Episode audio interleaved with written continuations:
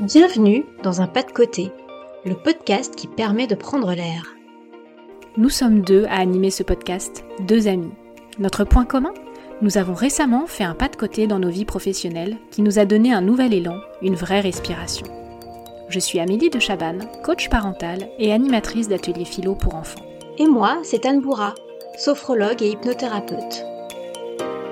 Dans nos vies où tout va trop vite, dans nos vies où on en fait déjà trop, nous vous proposons de faire un pas de côté pour sortir de votre train-train quotidien, pour rencontrer des personnes qui nous parlent à cœur ouvert, pour plonger dans l'intimité d'une histoire, pour se nourrir, s'enrichir, s'inspirer et prendre même le temps de respirer. Embarquez avec nous pour découvrir un nouveau pas de côté.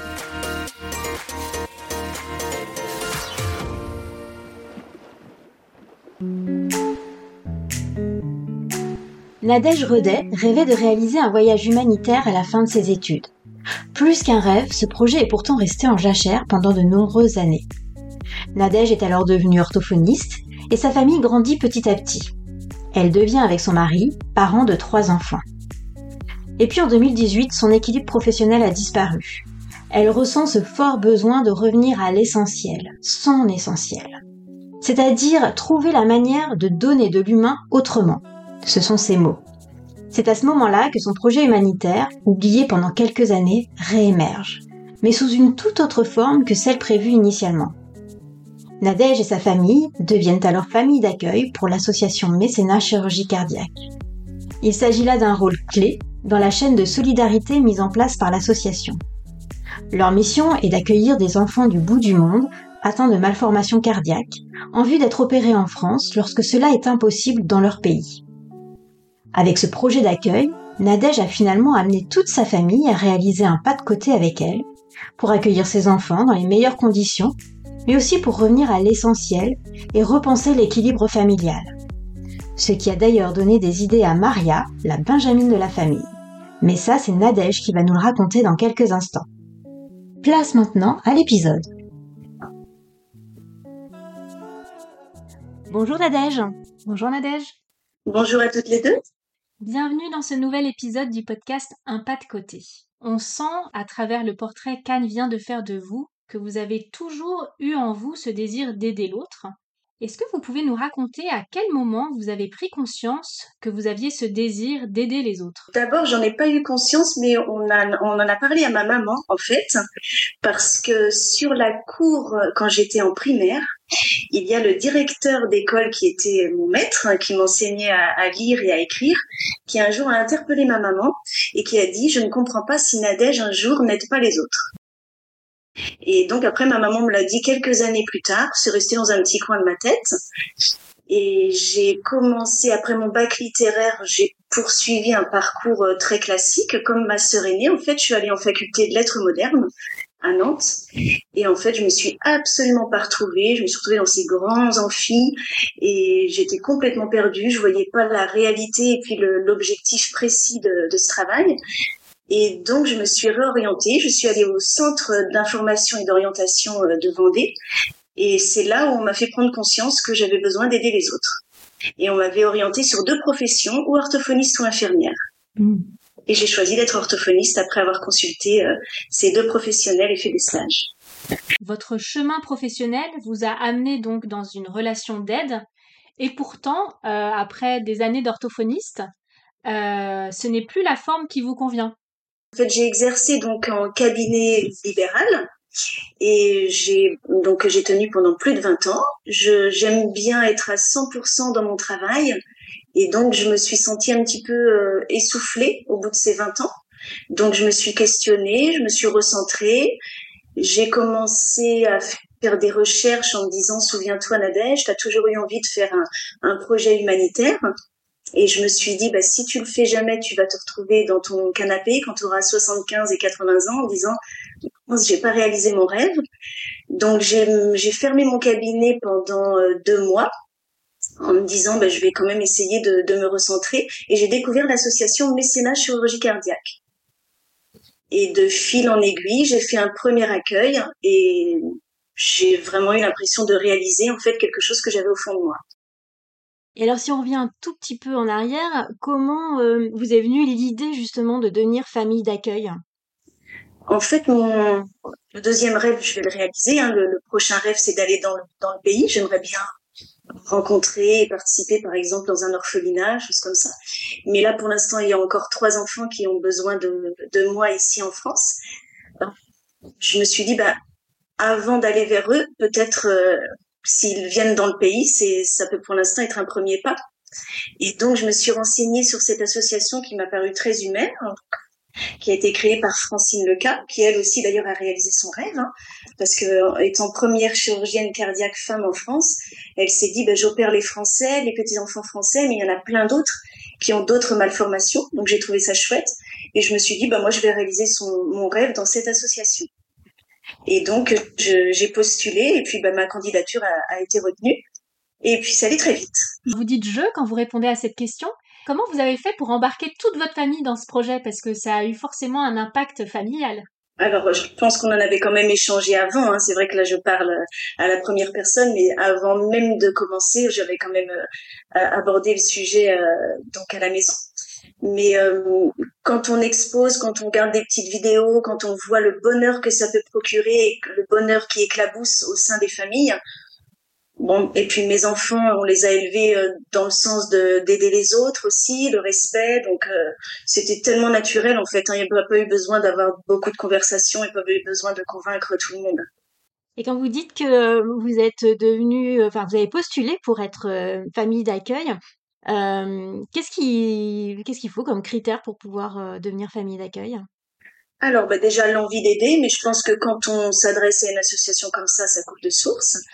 Et hum, sinon, il y a deux critères. Il faut habiter à moins d'une heure de l'hôpital où sera opéré l'enfant.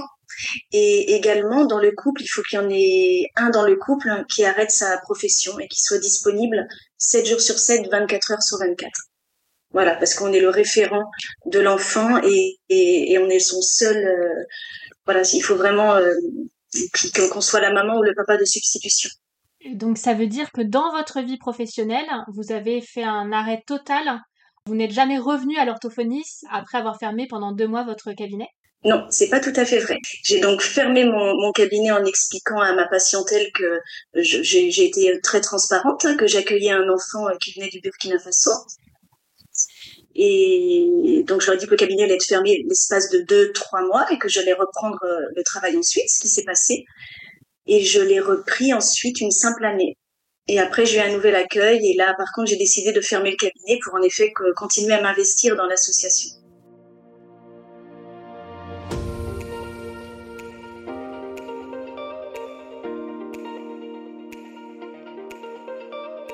Et vous êtes famille d'accueil donc depuis 2018 vous avez accueilli trois enfants, je crois, jusqu'à présent, et vous vous apprêtez à accueillir euh, le quatrième cette semaine, en fin de semaine.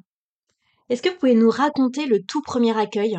Alors, le tout premier accueil, c'est une petite fille qui deux ans et demi, euh, qui arrivait vraiment très essoufflée, vraiment en petite forme.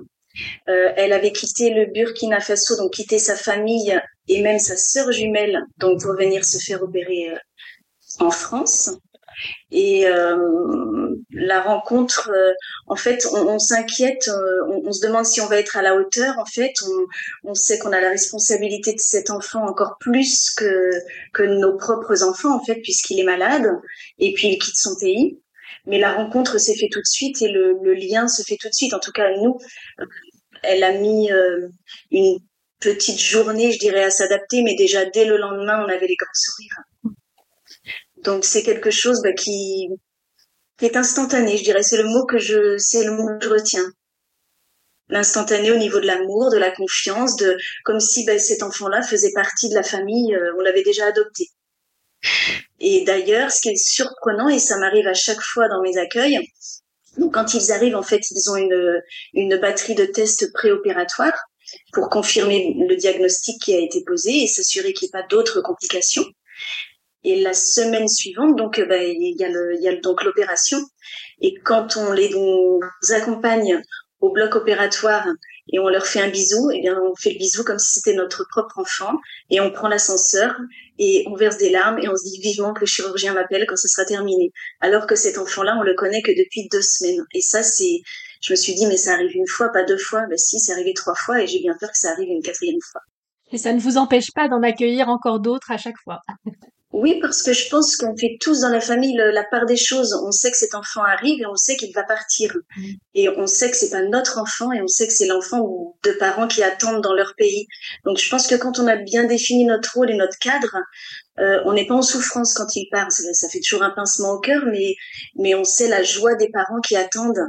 Donc euh, il faut s'en remettre à ça et, et, et, donc oui, on peut on peut réitérer parce qu'on n'est pas en souffrance, c'est que de la joie. Alors, vous le dites, hein, accueillir un enfant pendant deux, deux mois, donc c'est une chose. Euh, après, on le laisse repartir et, euh, et on a en tête qu'il va euh, vivre euh, presque une nouvelle vie, en fait, euh, dans son pays. Mais alors, vous, comment vous faites pour vous détacher petit à petit de, de cet enfant? Parce qu'il prend quand même une grande place, j'imagine, pendant deux mois. Voilà, il y a bien quelques jours de vide où on a dû des difficultés à ranger un petit peu tous les cubes, les livres, euh, à, regarder les vêtements. Mais euh, on reçoit très rapidement des nouvelles, en tout cas pour notre part, on a de la chance parce qu'on a reçu euh, des messages tout de suite à l'arrivée de l'aéroport. Euh, petite anecdote, par exemple, nous Dairatou qui ne marchait pas euh, quand elle est arrivée donc dans notre famille à deux ans et demi, euh, on a eu la chance, euh, elle a fait ses premiers pas avec nous une semaine avant de partir, et on a eu la chance bah, d'avoir une petite vidéo des, parents après qui, qui, étaient si heureux de voir leur petite fille marcher. Donc euh, on se raccroche en fait à tout ça. C'est vrai que ça fait un vide, mais on pense tellement au bonheur à des milliers de kilomètres et on sait que notre rôle s'arrête. Je pense qu'on a vraiment bien, même les enfants ici ont bien réussi à faire la part des choses. Et puis on sait qu'il y a, un petit frère ou petite sœur de cœur euh, euh, revenu au pays ou nous bah, des enfants en plus revenus au pays on sait qu'on a on a la possibilité d'aller les voir si on a envie dans, quelques années. Donc euh, le lien n'est pas coupé en fait. Ils sont toujours dans notre cœur et puis on sait que bah, un coup d'avion et puis et puis si on a envie on, y va. Et vous parlez de vos enfants. Comment ils vivent ces expériences d'accueil? Ouais, ils jouent bien leur rôle, je pense, sans, sans trop en faire non plus. Je pense que chacun est à sa place. Chacun apporte euh, en fonction de ses possibilités. Peut-être que Maria, la plus jeune, fait le lien plus instantanément avec l'enfant parce que l'enfant tout de suite il va vers l'enfant plus jeune et puis euh, et puis ben, elle a aussi un très joli cœur elle a tellement envie de donner que euh, voilà chacun joue son rôle et puis chacun Camille, par exemple, mon grand-fils aime le sport, donc euh, il va plutôt euh, faire des activités sportives avec l'enfant. Euh, voilà, chacun, chacun ses petites, son petit rôle. Alors là, vous nous avez parlé beaucoup de votre activité de famille d'accueil, mais en fait, ça va hum, un peu au-delà votre votre action pour l'association Mécénat Chirurgie Cardiaque. Tout à fait. On a eu donc Noudaïratou en 2018. Ensuite, on a eu Moïse, euh, donc un petit burkinabé de 4 ans en 2020. Et Maria, qui avait déjà un petit peu grandi, m'a m'a demandé en fait le, le, prix pour justement les dépenses pour qu'un enfant puisse venir se faire opérer en France entre l'avion et puis l'opération. Et euh, je lui ai dit que c'était quand même assez conséquent et qu'il fallait réunir une somme de 12 000 euros pour financer la chirurgie cardiaque de l'enfant. Et donc, euh, elle m'avait proposé qu'on essaye de rassembler cette somme-là. Donc, sans que je lui promette, je lui ai dit, écoute, on, en reparlera, mais c'est quand même une somme, mais c'est vrai que certains organisent des collectes, et en effet, l'association vit grâce à ça plus on va réunir d'argent et plus des enfants seront sauvés. Et euh, au bout de quelques mois, elle est revenue à la charge en me disant mais maman tu m'avais dit que on essaierait d'ouvrir une collecte ce serait quand même bien qu'on puisse sauver un enfant euh. je dis bah écoute on va essayer dans ces cas-là c'est tout simple hein. on va sur le sur euh, le site mécénat chirurgie cardiaque on met une jolie photo on explique euh, pourquoi on a envie de réunir la somme de 12 000 euros. Donc, on avait mis en avant qu'on était famille d'accueil et que ça nous tenait à cœur de participer aussi autrement.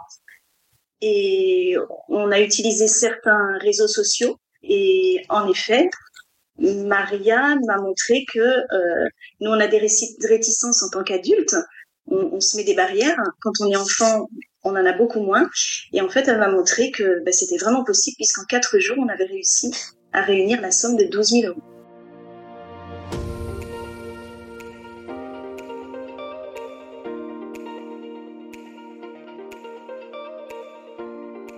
C'est incroyable. C'est incroyable. Et Maria n'a que 12 ans. Oui, elle a, elle a 12 ans maintenant. Et ça, c'était votre première collecte C'était en effet notre première collecte. Donc, ben, en quatre jours, on a réuni cette somme-là. Donc, on s'est dit, bah, on, va, augmenter hein, finalement. Et, en fait, on a réussi à sauver trois enfants. Maria est derrière euh, toute cette collecte aussi. Enfin, c'est elle qui a donné l'impulsion avec son cœur d'enfant euh, pour, euh, pour essayer de d'aider un maximum d'enfants. C'est tout à fait ça. Elle s'est tellement investie en fait en tant que famille d'accueil et petite sœur euh, d'accueil. Euh, donc en effet, comme vous dites, elle a vraiment donné l'impulsion. Et après, on est pris au jeu parce qu'on se dit, bah, si on a réussi à sauver un enfant, deux, trois, bah, pourquoi pas un autre, etc. Je crois qu'en tout, on, on, a pu financer euh, six opérations euh, de chirurgie cardiaque. Et vous avez uniquement communiqué sur les réseaux sociaux? On a vendu des brioches dans des supermarchés, euh, on a fait des activités dans des écoles pour informer euh, euh, des enfants en leur disant bah, que nous, on avait de la chance, qu'il y avait des hôpitaux qui étaient tout proches, les médecins, les pompiers, et que certains enfants qui habitaient dans des pays défavorisés n'avaient pas cette chance-là. Qu'est-ce que vous retenez de toutes ces expériences? Parce que finalement, vous avez fait un premier pas de côté où vous avez entraîné votre famille avec vous, et puis euh, c'est devenu aussi le projet de toute votre famille. Alors, je dirais un enrichissement personnel et familial en, premier lieu. Euh, je retiens également que quand on a un enfant euh, à la maison, le bonheur éclabousse. Bientôt on va avoir euh, ce petit garçon de deux ans. Et quand je vais aller faire les courses, quand euh, je vais aller euh, chez le coiffeur, quand je vais aller enfin n'importe où, les gens posent des questions, il y a des sourires qui émanent sur les visages. Donc on sent que finalement l'être humain a terriblement besoin de ça et que finalement parfois on s'écarte peut-être d'un chemin qui est pourtant si naturel, c'est-à-dire bah, de donner un petit peu de son temps quand c'est possible, hein, et puis euh, de penser à ceux qui, ben, qui ont besoin. Vous accueillez euh, les enfants à quel rythme? Tous les un an et demi à peu près. Parce qu'un accueil ne s'arrête pas quand l'enfant s'en va. On a besoin de digérer un petit peu ça, on a besoin d'en reparler, on a besoin encore de savourer. Euh, donc, euh, je sais que moi, non, tous les, voilà, une année et demie à peu près, pas, mmh. pas plus, ne serait-ce que pour retrouver l'équilibre au sein de la famille, que chaque enfant ait également sa place. Donc euh, un an et demi, deux ans. Et aujourd'hui, de quoi êtes-vous la plus fière par rapport à, à tout ce projet? J'ai pas de sentiment de fierté, plutôt d'accomplissement, mais pas de fierté, non. Je suis plutôt fière des parents euh, qui nous confient leurs enfants. Là, euh, là, par contre, je suis fière d'eux parce que ils acceptent euh, une différence de culture, de climat, une famille qu'ils ne connaissent pas. Ils n'ont pas de lien direct avec l'enfant pendant deux mois, donc je suis plutôt fière d'eux. Mais fierté personnelle, non. Avant de terminer cette interview, euh, on a une dernière question à vous poser, qui est rituelle maintenant dans ce podcast. Pouvez-vous nous partager un petit pas de côté que vous faites au quotidien? Un petit pas de côté que je fais au quotidien. Je mange du chocolat tous les jours, ça marche ça? Ça marche tout à fait. Je suis gourmande, donc euh, je crois que mon petit pas de côté, c'est peut-être ma gourmandise. Quand je passe devant, tiens, ben là je vois des marrons glacés par exemple, peut-être que tout à l'heure je vais en prendre un. Mais euh, c'est le plaisir de la vie, ou peut-être que c'est j'adore manger, je, je suis gourmande. C'est mon petit pas de côté, mon petit plaisir à moi. Ok, il est super ce pas de côté. Ah bah, on l'adore. Merci beaucoup Nadège pour votre témoignage. Et puis si vous avez aimé cet épisode, alors n'hésitez pas à le partager autour de vous et puis à mettre 5 étoiles sur Apple Podcast, à liker sur Spotify et laisser un commentaire. Ça nous aidera grandement à donner plus de visibilité au podcast. Merci encore Nadège. Merci à toutes les deux, merci de vos sourires et puis de votre bonne humeur. Et à nos auditeurs, on vous dit à très vite pour un prochain épisode d'un pas de côté.